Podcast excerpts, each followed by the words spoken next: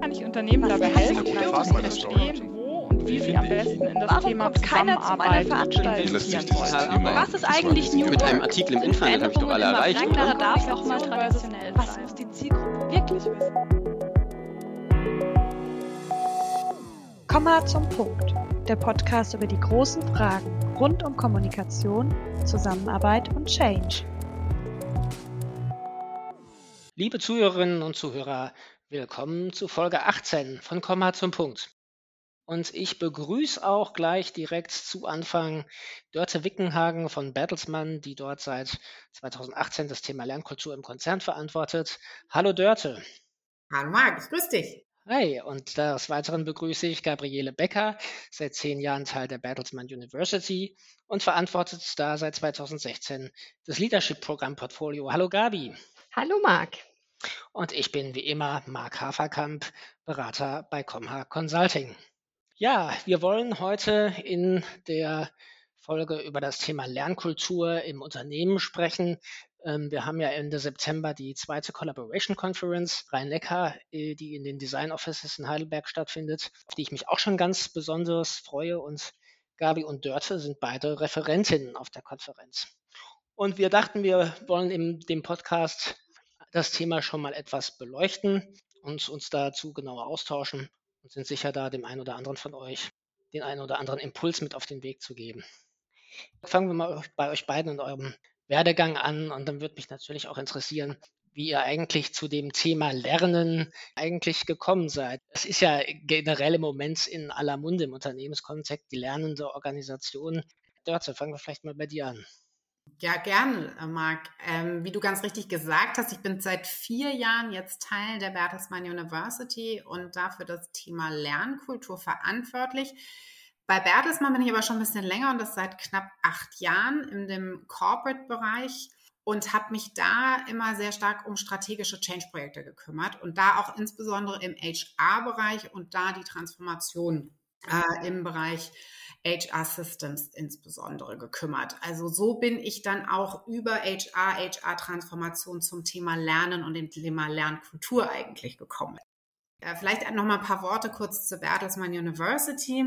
Äh, Die Bertelsmann University ist die zentrale Weiterbildungseinheit bei Bertelsmann, die sich ja mit ihrem Angebot zum einen an das Top- und Senior-Management richtet und Führungskräfte durch gezielte Programme, sage ich mal, dabei unterstützt, Strategien zu implementieren und auch Organisationen zukunftsfähig zu gestalten, aber auch strategische Kompetenzen, wie zum Beispiel, was jetzt ja auch sehr stark überall diskutiert wird im Bereich Tech und Data zentral durch entsprechende ja, Trainings und Maßnahmen aufzubauen.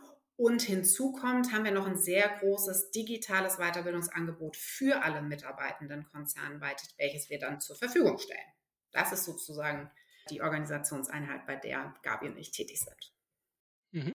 Gabi, Ja, ich bin seit 20 Jahren, habe ich gerade nachgerechnet, ähm, bei Bertelsmann, auch in ganz unterschiedlichen Einheiten, allerdings immer im HR-Bereich, im Bereich Talentmanagement, äh, Personalentwicklung, Organisationsentwicklung und wie du schon gesagt hast, seit zehn Jahren bei der University und seit sechs Jahren gemeinsam äh, mit meiner Jobsharing-Partnerin Britta verantwortlich für das Leadership-Programm Portfolio.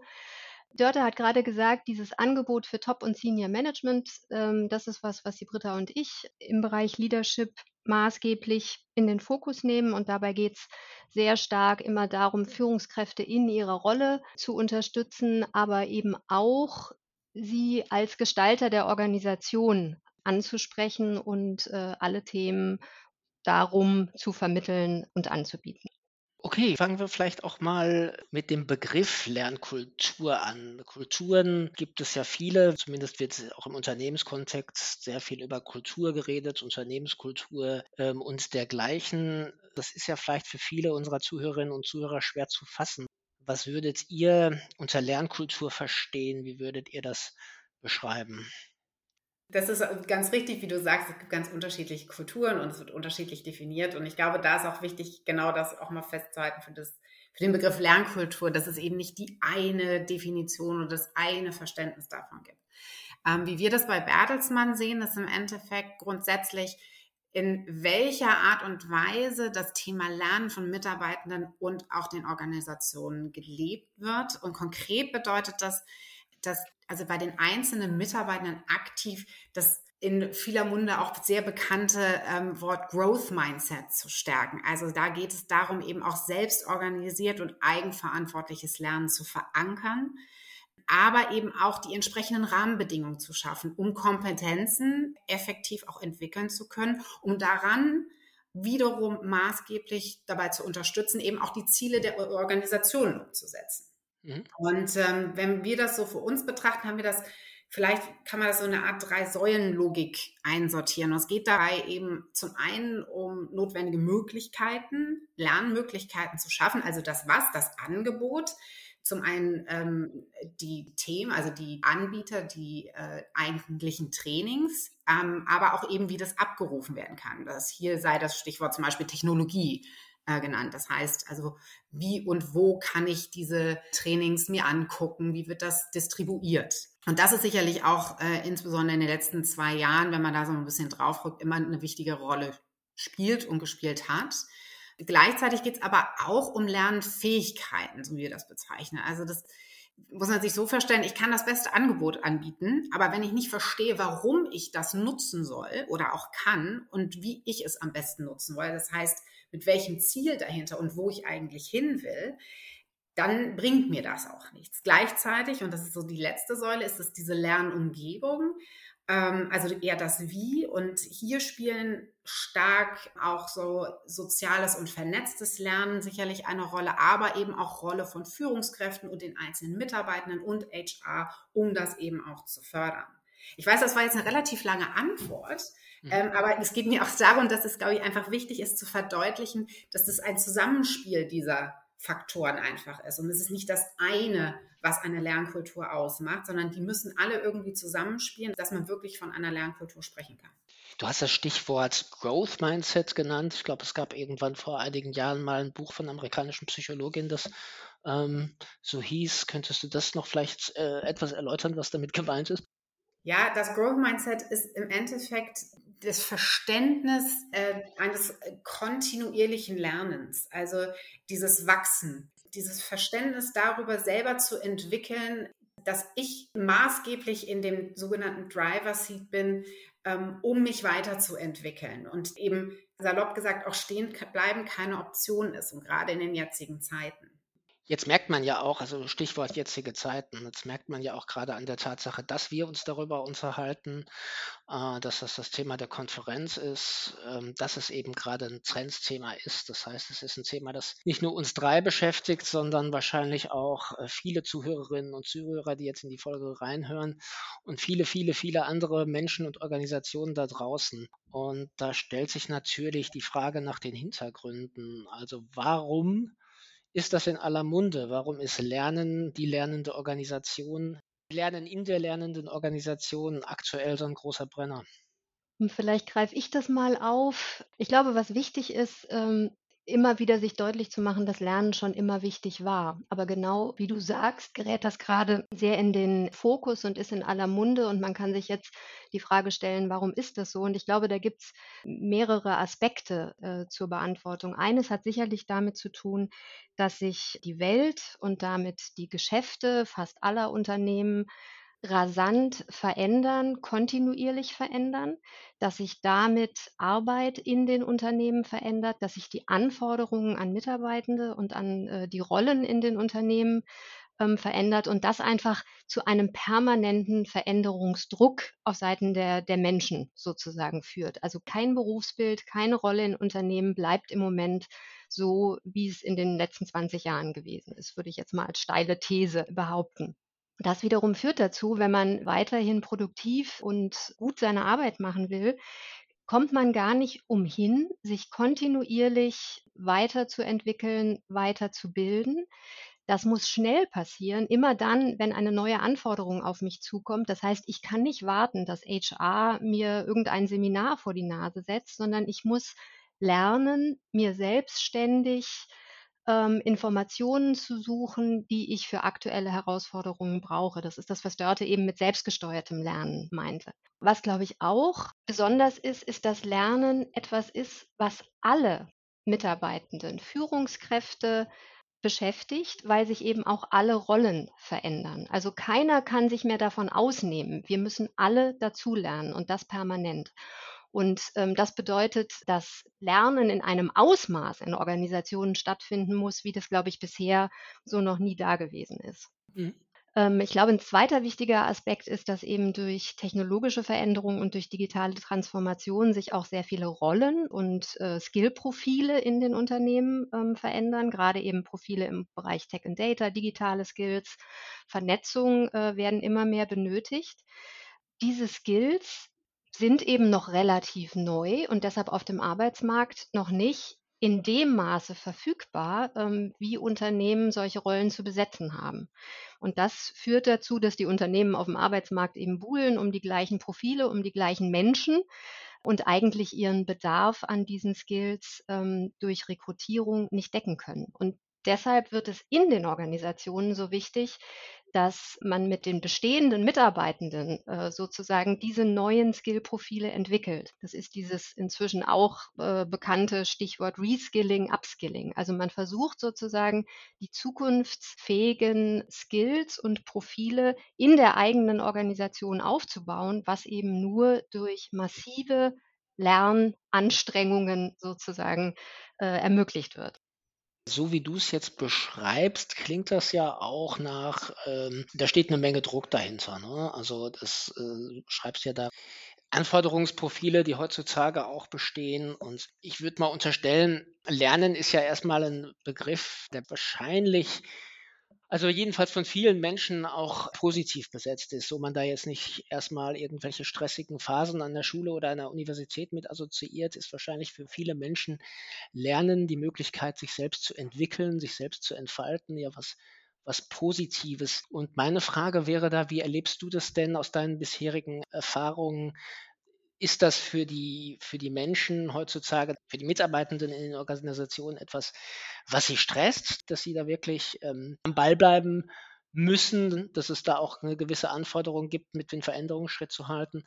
Oder wird das eher positiv erlebt? Dörte, ich fange vielleicht mal an, du kannst dann mhm. gerne ähm, ergänzen. Ich glaube, dass das individuell sehr unterschiedlich ist. Dörte hat gerade das Growth Mindset ähm, angesprochen, also diese tiefe Überzeugung, dass ich alles lernen kann im Leben, was mir wichtig ist. Und es gibt eben Menschen, die diese tiefe Überzeugung mitbringen und die sich dadurch eher selbstwirksam fühlen, die daraus Kraft äh, und Optimismus schöpfen, also denen das sozusagen naturgegeben ist. Und es gibt andere Menschen, für die bedeutet Lernen Veränderung und Veränderung kann auch Angst machen. Das heißt, je nachdem, in welchem Kontext ich lernen möchte, Schrägstrich lernen soll oder muss, ähm, kann das natürlich mit ganz unterschiedlichen Emotionen ähm, auch verknüpft sein. Und ähm, Dörte hat gerade in diesem Drei-Säulen-Modell äh, auch die, die Lernumgebung geschildert. Ich glaube, was Unternehmen tun können, um Menschen in ihrer Individualität und ihren unterschiedlichen Haltung zum Thema Lernen gut abzuholen, ist eben eine Lernumgebung zu schaffen, die positiv ist. Also die Lernen als etwas zukunftsorientiertes, ja, Positives vermittelt und nicht als etwas, was man tun muss, damit man seinen Job behält, sozusagen. Mhm. Dörte, möchtest du noch ergänzen? Also ich fand das sehr, sehr gut erklärt. Gabi, gesagt, gar nicht so viel zu ergänzen. Ich glaube, das, was man vielleicht noch sehen kann, ist natürlich auch das, was Gabi in ihrer, es wird alles schneller. Ne? Die Zeit ist sozusagen auch ein kostbares Gut und es ist noch kostbarer geworden. So und jetzt ähm, steigt die Anforderung auf der einen Seite und die Zeit schwindet auf der anderen. Und das ist natürlich ein Gegensatz, der schwer ist, auch von Mitarbeitenden. Wie gehe ich damit um? Wie schaffe ich das? Auf der einen Seite ähm, ne, dem Business gerecht zu werden oder meine Aufgaben, die ich jetzt mache, aber gleichzeitig mich weiterzubilden und äh, zu lernen. Da ist sozusagen auch ein Hinderungsgrund, wenn man sagt, oh nee, dann so, ich will nicht sagen, dann lasse ich es, aber das ist dann, dann fällt das hinten runter, wie so oft. Ne? Und ähm, ich glaube, dass da, wie du ganz richtig gesagt hast, Gabi, da gibt es eben auch die zwei unterschiedlichen oder wie du gerade die, die zwei äh, unterschiedlichen Personen da beschrieben hast. Dem einen fällt das leichter, dem trotzdem entgegenzuwirken und der andere lässt sich dadurch eher ähm, ja abschrecken, um es mal so zu sagen. Wie ist es denn, wie habt ihr es denn in den letzten Jahren ganz aktuell erlebt? Ich meine, wir hatten jetzt zwei Jahre lang eine Pandemie, die ja auch die Arbeitsweisen ähm, in den Unternehmen, ich will nicht sagen gestört, aber durcheinander gebracht und massiv verändert hat. Ähm, und wir haben natürlich das Thema Technologien. Ich könnte jetzt schon wieder sagen, gut, das verändert schon eine ganze Weile ähm, das Arbeiten recht massiv und auch das Lernen, vor allen Dingen das Lernen recht massiv. Aber wie habt ihr das jetzt aktuell so erfahren? Welche Trends lassen sich da im Hinblick auf das Lernen ausmachen? Also wie hat das vor allen Dingen in den letzten zwei Jahren, sage ich mal, welchen Einfluss haben die Begebenheiten der letzten zwei Jahre auf das Lernen in den Organisationen gehabt? Ich glaube, was du gerade schon richtig angesprochen hast, also auf der einen Seite ist es die Art und Weise. Ähm, und zwar, wie gelernt wird. Das, da hat die Pandemie sicherlich eine wahnsinnige Beschleunigung auf ähm, zum einen das Durchführen als auch auf die Nutzung von digitalen Trainings und Maßnahmen stark beeinflusst. Diese Annahme von, ich bilde mich weiter durch ein digitales Training, war einfach auch gegeben, weil es war ja ein kompletter Wegfall von Trainings, die an einem Standort durchgeführt wurden oder in einem Hotel oder wo auch immer. Das gab es ja nicht. Das heißt, es musste sozusagen diese digitale ähm, Faktor äh, einfach genutzt werden, um eben auch am Ball zu bleiben. Gleichzeitig eben aber auch sehr stark, was man gemerkt hat, dieses soziale Lernen, was wir als soziales Voneinander, Miteinander lernen, dieses Austauschen, dieses Vernetzen, ähm, wurde auch positiv durch die Pandemie mhm. beeinflusst, weil es einfach durch Digitalisierung auch einfacher ist, Wissen und Skills, ähm, sage ich mal, auszutauschen und das nicht nur in meinem kleinen Team, sondern über Organisationsgrenzen einfach hinaus. Vielleicht einfach mal als Beispiel, wir haben bei Bertelsmann ein ähm, konzernweites Format, was erst ein Präsenzformat eigentlich war. Und durch die Pandemie haben wir in der Bertelsmann University relativ schnell den Schalter umlegen können und gesagt, daraus können wir ein digitales Format machen. Das ist der Your Campus, so heißt das. Und zwar ist es ein, ja, ein Peer-to-Peer Format, wenn man so will. Das heißt, das ist von Mitarbeitenden für Mitarbeitende, voneinander lernen. Und im Endeffekt hat das die Möglichkeit eröffnet, dass da Kolleginnen und Kollegen sich ausgetauscht haben, zum einen über ein Skillset oder ein Wissen mit anderen, die aus anderen Organisationen kamen, die sie aber so hätten vielleicht auch gar nicht kennengelernt unter den in Anführungszeichen präpandemischen Gegebenheiten. Und daran sieht man, was die Pandemie auch dafür einen Einfluss hatte. Ähm, gleichzeitig sehen wir aber auch, dass zum Beispiel die sogenannten hybriden Formen, das heißt ein Teil digital, ein Teil immer noch mit einem physischen Anteil von Training, auch zunimmt. Und das wird auch aus unserer Sicht so bleiben, insbesondere da, ähm, wo es einen gemeinsamen Austausch braucht oder auch gemeinsames Erarbeiten von Erkenntnissen. Gabi, magst du ähm, ja, vielleicht ähm, noch eine Ergänzung auch zu der Frage, was hat denn die Pandemie gemacht, was für mich wirklich ähm, augenöffnend war. Also ich glaube, dass sowohl die Lernenden als auch wir als sozusagen ExpertInnen für, für Lernen total dazugelernt haben. Also ich kann mal aus unserem äh, Portfoliobereich der Leadership-Programme aus, aus dieser Perspektive sagen, die Britta und ich, wir hätten vor der Pandemie immer gesagt, Leadership-Programme, also Programme, die darauf fokussieren, sich sehr mit der eigenen Rolle zu beschäftigen und starke Reflexionselemente äh, beinhalten, die würden wir nie digital machen. Das war für uns so ein Glaubenssatz. Ne? Wir hatten immer so das Gefühl, das geht nicht. Deshalb haben wir es auch nicht ausprobiert. Während der Pandemie ging es nicht anders und dadurch haben wir angefangen, digitale Sachen zu machen in einer Zielgruppe, von der wir ebenfalls Stein und Bein geschworen hätten, dass die sich nie auf digitale Programme einlassen. Also dass sozusagen der Kontext des schönen Hotels eben auch hochrelevant ist. Und wir wurden in beiden Aspekten total überrascht, dass eben viel mehr digital möglich war, als wir je für möglich gehalten haben und dass da eine Intensität und auch ein ähm, sehr persönlicher Austausch ermöglicht wurde im digitalen Raum, den wir vorher nie für möglich gehalten haben. Ähm, und das war eben auch für uns als diejenigen, die die Lernformate designen, ähm, sozusagen spannend.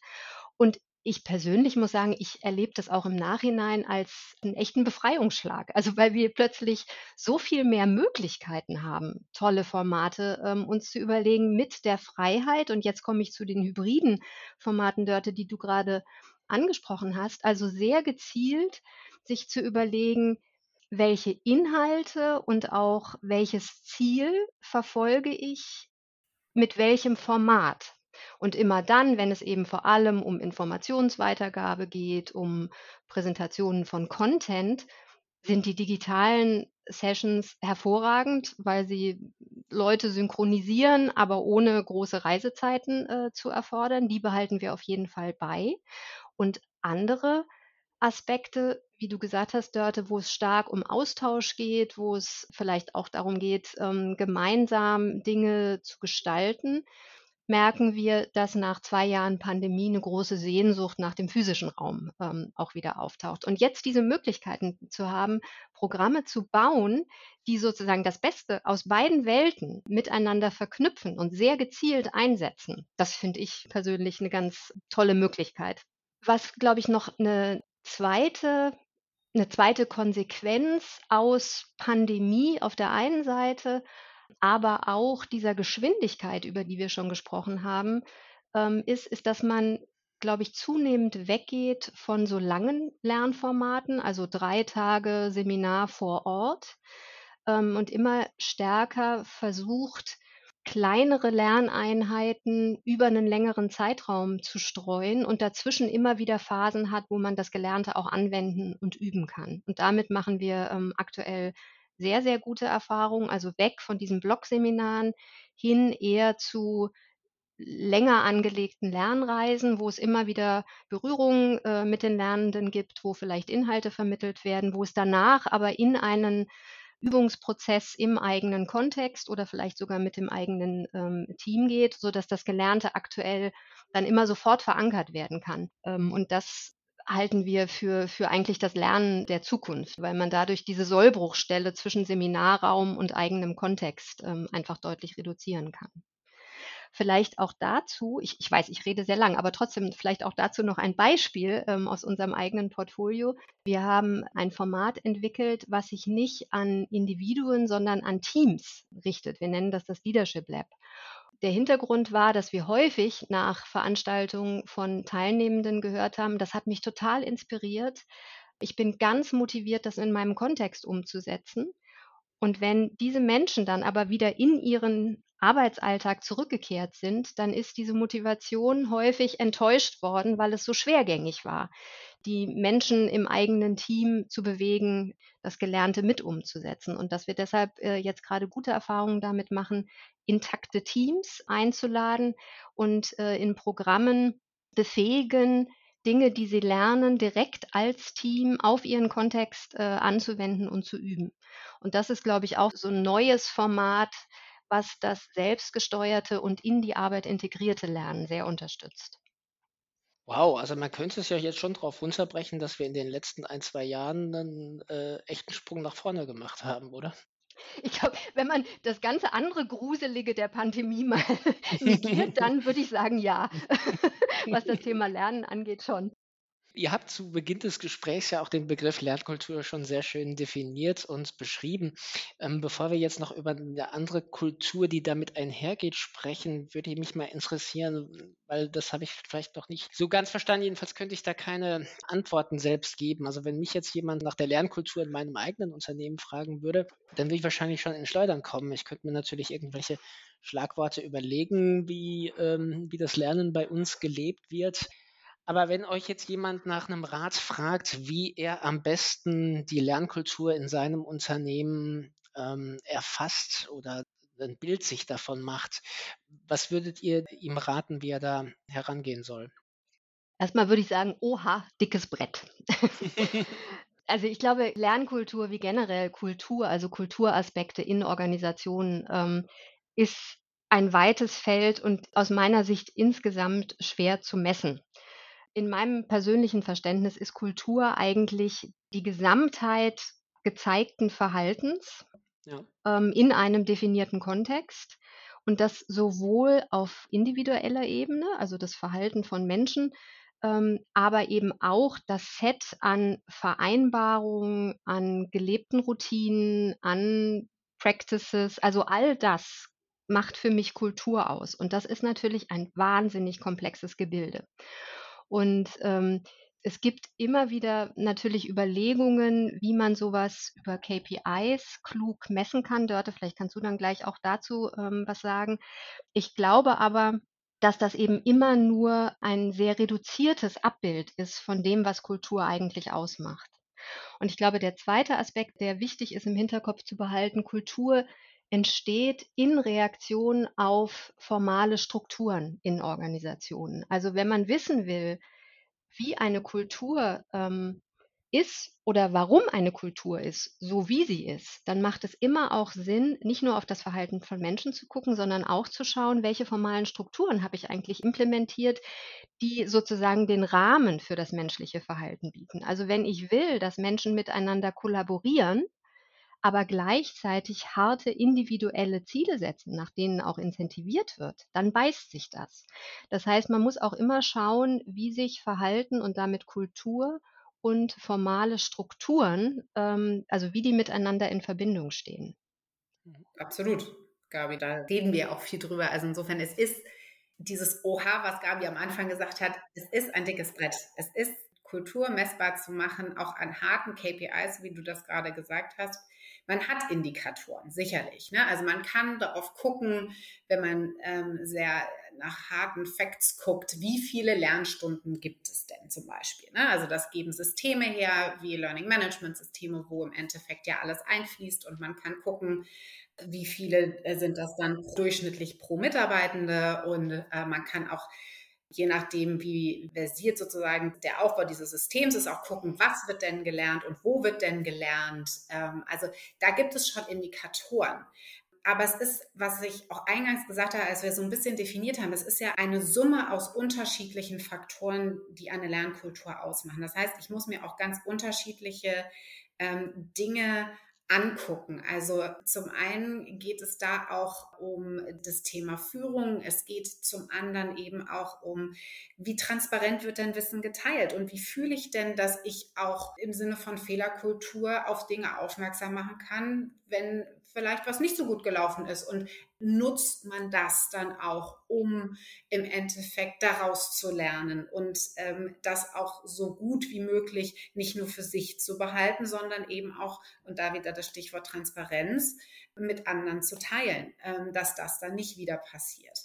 Also es ist nicht einfach. Ähm, wir haben, kann ich vielleicht auch als Beispiel nochmal sagen, wir haben bei Bertelsmann immer eine äh, Mitarbeitendenbefragung alle zwei Jahre und auch da muss man sagen, Bertelsmann, wer das nicht kennt als Konzern, wir sind ein sehr, sehr heterogenes Unternehmen mit ganz unterschiedlichen Geschäftsbereichen, also mit Unternehmensbereichen. Und die haben nicht nur unterschiedliche Geschäftsmodelle, natürlich haben die auch unterschiedliche Kulturen, unterschiedliche Lernkulturen und die werden unterschiedlich auch schon ausgelebt. Die sind unterschiedlich weit. Das heißt, ähm, da jetzt auch zu sagen, wie sieht die Bertelsmann Lernkultur, das ist nicht trivial sozusagen zusammenzufassen. Aber wir haben in dieser Mitarbeitendenbefragung Indikatoren, die ersten Aufschluss darauf geben. Aber auch da lernen wir dazu, insbesondere aufgrund der letzten zwei Jahre, die uns natürlich auch in eine Situation gebracht haben, wo wir gesagt haben, Mensch, Lernkultur wird und wird immer wichtiger. Und wie kriegen wir sozusagen da auch noch mehr Fleisch ans Bein, wenn man so mal sagen möchte? Das heißt, wie kriegt man regelmäßiger noch tiefgehendere Einblicke und Erkenntnisse und kann das dann im Endeffekt auch mit ja, steuern und Gegenmaßnahmen ergreifen und gucken, dass das in die richtigen Bahnen gelernt wird. Da stehen wir auch und äh, genau die Überlegung machen wir auch, wie wir das ja nun umsetzen. Mhm. Also es ist nicht trivial. Unter uns gesagt. Liebe Zuhörerinnen und Zuhörer, kurze Unterbrechung vom Moderator selbst mit einem Einspieler. Ich möchte euch kurz drei konkrete Tipps geben, wie ihr selbstgesteuertes Lernen in eurem Arbeitsalltag verankert. Erster Tipp. Geht mit offenen Augen durch die Arbeitswelt. Mit dem Begriff selbstgesteuert tun sich meiner Erfahrung nach viele Menschen schwer. Schließlich haben wir doch immer schon nach eigenen Methoden gelernt und darüber selbst bestimmt, wann wir was lernen. Der wesentliche Unterschied zum traditionellen Lernen ist eben, dass in der modernen Arbeitswelt kein Professor und auch keine Chefin und keine Personalabteilung vorgibt, welcher Stoff prüfungsrelevant ist oder was wir für unseren nächsten Entwicklungsschritt wissen müssen. Und wenn ihr selbst entscheidet, was für euch wichtig ist, dann solltet ihr es vermeiden, euch erst irgendwann um Themen zu kümmern, die ihr schon seit langer Zeit am Rande verfolgt, sondern hört euren Kollegen aufmerksam zu, lest Newsletter, folgt euren Lieblingsinfluencern, hört genau, was wer, wo, wann, auf welchen Events diskutiert. Und wenn euch dabei irgendetwas Neues begegnet, was euch interessiert und wichtig erscheint, dann kümmert euch möglichst schnell darum. Und mit dem Punkt jetzt und sofort hat auch mein zweiter Tipp zu tun. Seht zu, dass ihr möglichst schnell zur Anwendung und ins Üben kommt. Es ist wirklich ungünstig, vor drei Jahren mal eine Fortbildung gemacht zu haben, die ihr dann möglicherweise demnächst endlich mal in irgendeinem Projekt anwenden könnt. Wenn ihr etwas Neues gelernt habt, dann sucht möglichst nach Anknüpfungspunkten. Seht zu, dass ihr es anwendet und wieder anwendet und in eure Arbeit integriert. Der dritte und letzte Punkt betrifft das Wie des Lernens. Und da wäre mein Tipp, experimentiert wirklich weiter. Denn viele von uns assoziieren Lernen immer noch mit dem Sitzen in Bibliotheken und dicken Lehrbüchern. Und das Lesen, offline wie online, bleibt auch wichtig. Aber kombiniert hier verschiedene Formate. Vernetzt euch mit Gleichgesinnten, die ähnliches oder das gleiche lernen. Schließt euch Working Out Loud Zirkeln an. Erweitert eure YouTube-Nutzerskills. Kombiniert Videoschulungen mit Offline-Austausch und so weiter. Ihr werdet noch jede Menge dabei entdecken. Und in diesem Sinne wünsche ich euch viel Spaß beim Lernen. Und jetzt geht es erstmal weiter mit Gabi und Dörte.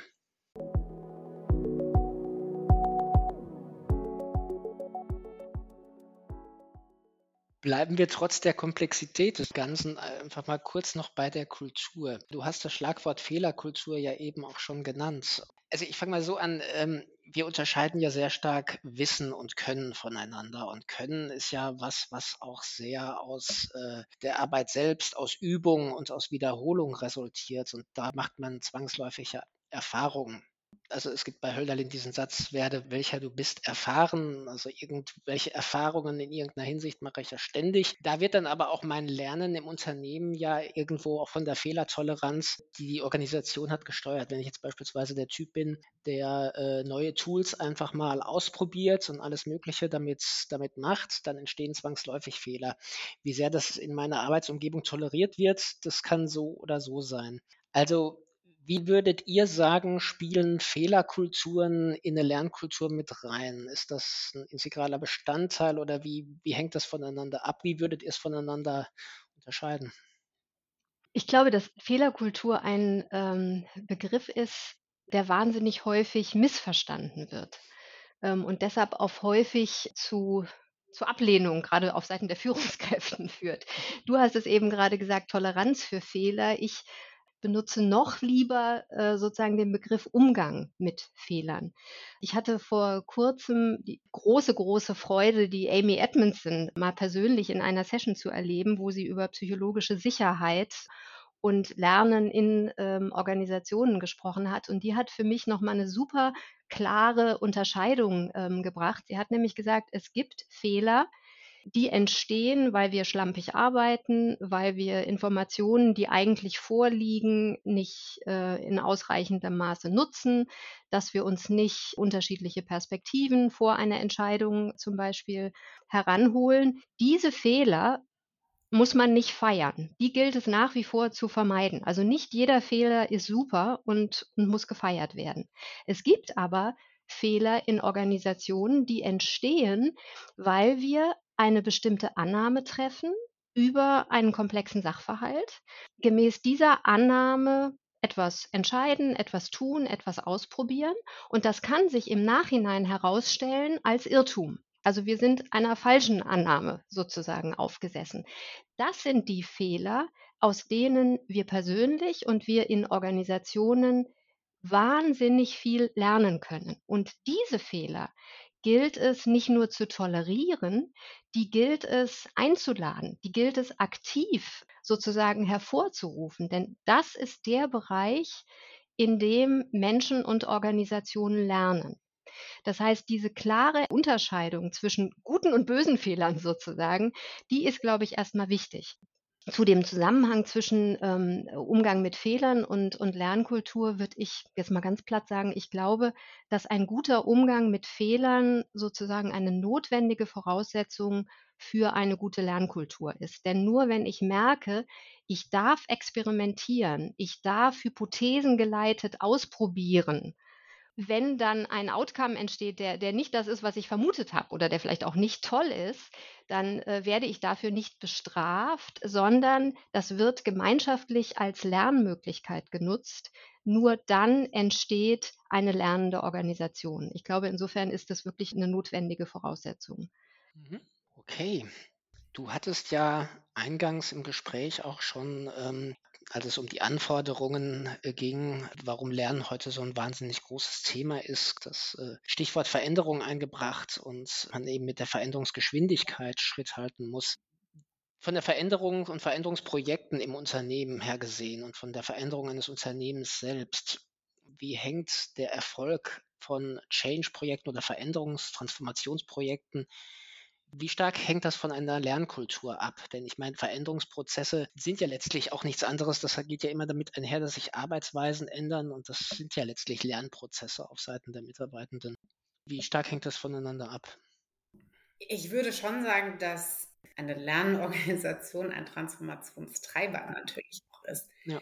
Also insofern besteht da, besteht da sicherlich schon eine Abhängigkeit ja, ist die Veränderungsgeschwindigkeit, hängt das von der Lernkultur ab?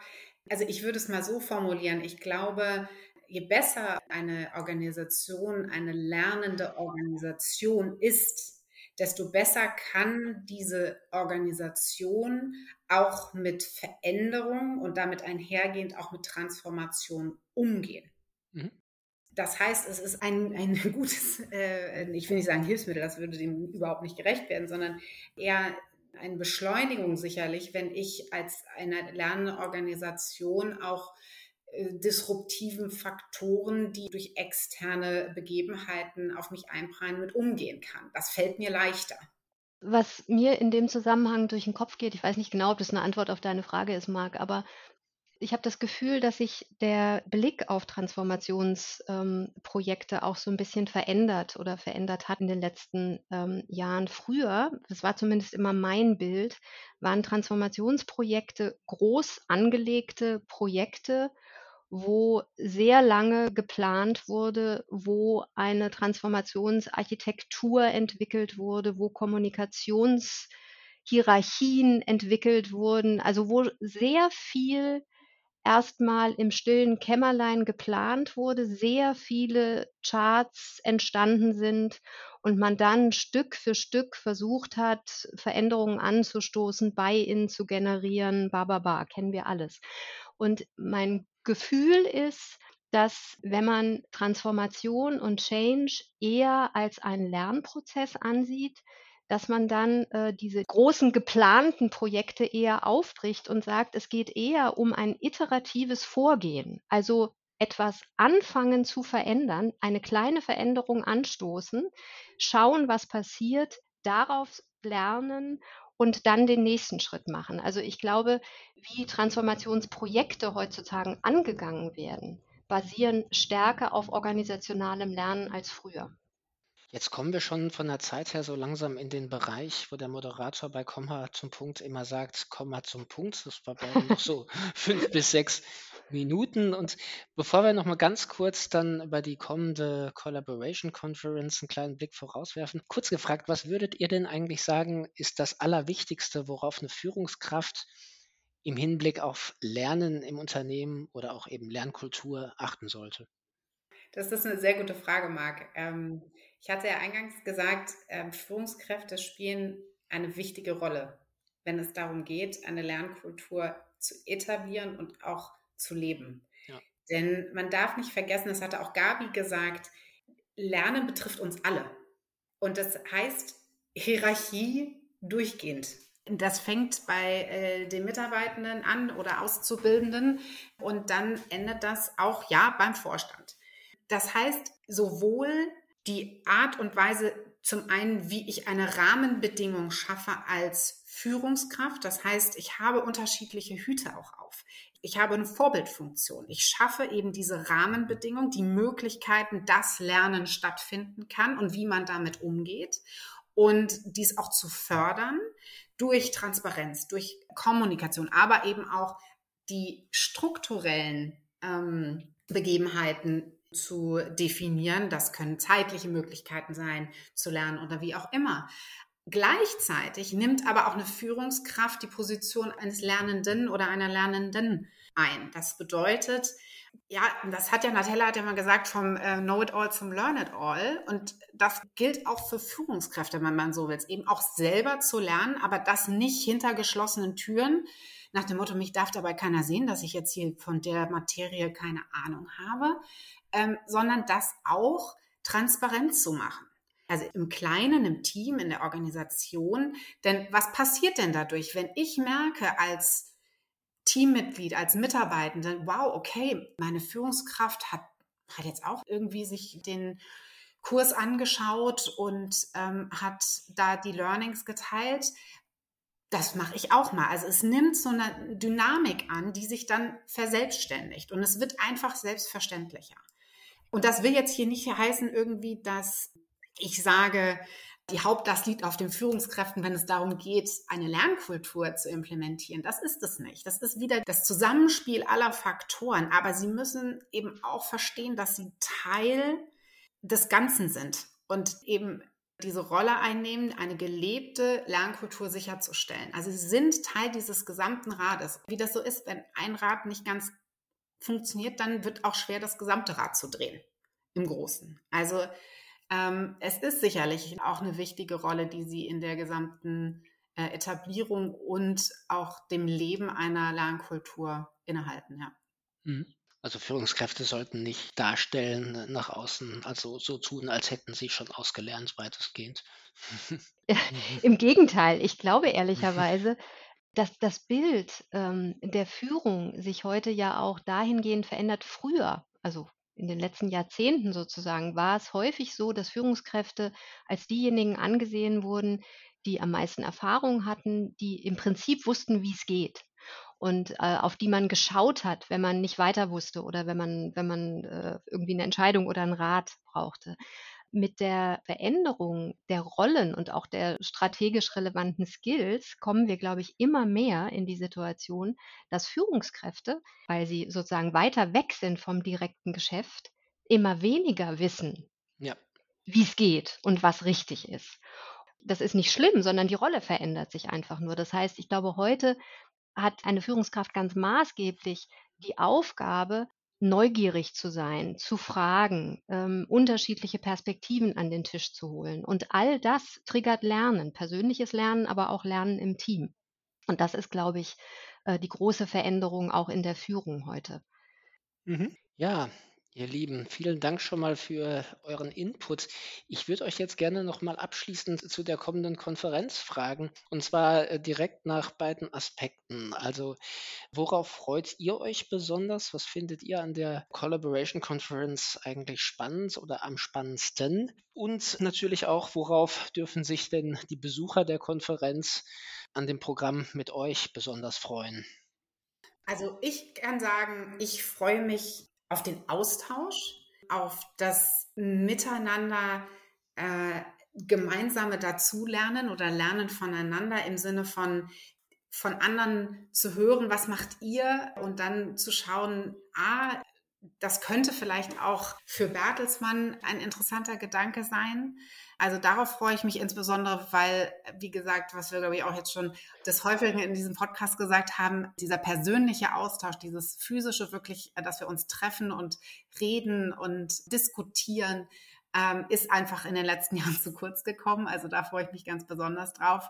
Und ähm, um deine zweite Frage von meiner Seite noch zu beantworten, ich glaube, man kann sich freuen, noch viel mehr zu erfahren, was wir gerade gesagt haben, nämlich ein bisschen mehr Tiefe zu, also kann ich sagen, ich werde ähm, noch mehr Tiefe zu dem äh, Format Your Campus geben auch was vielleicht noch nicht so gut läuft, wo wir auch dazulernen wollen, was aber auch schon gut läuft und vielleicht auch dem einen oder anderen Teilnehmenden die Möglichkeit zu geben, das vielleicht auch umzusetzen, weil es bedarf oftmals einfach auch nicht eines großen Konzernapparats, um das umzusetzen.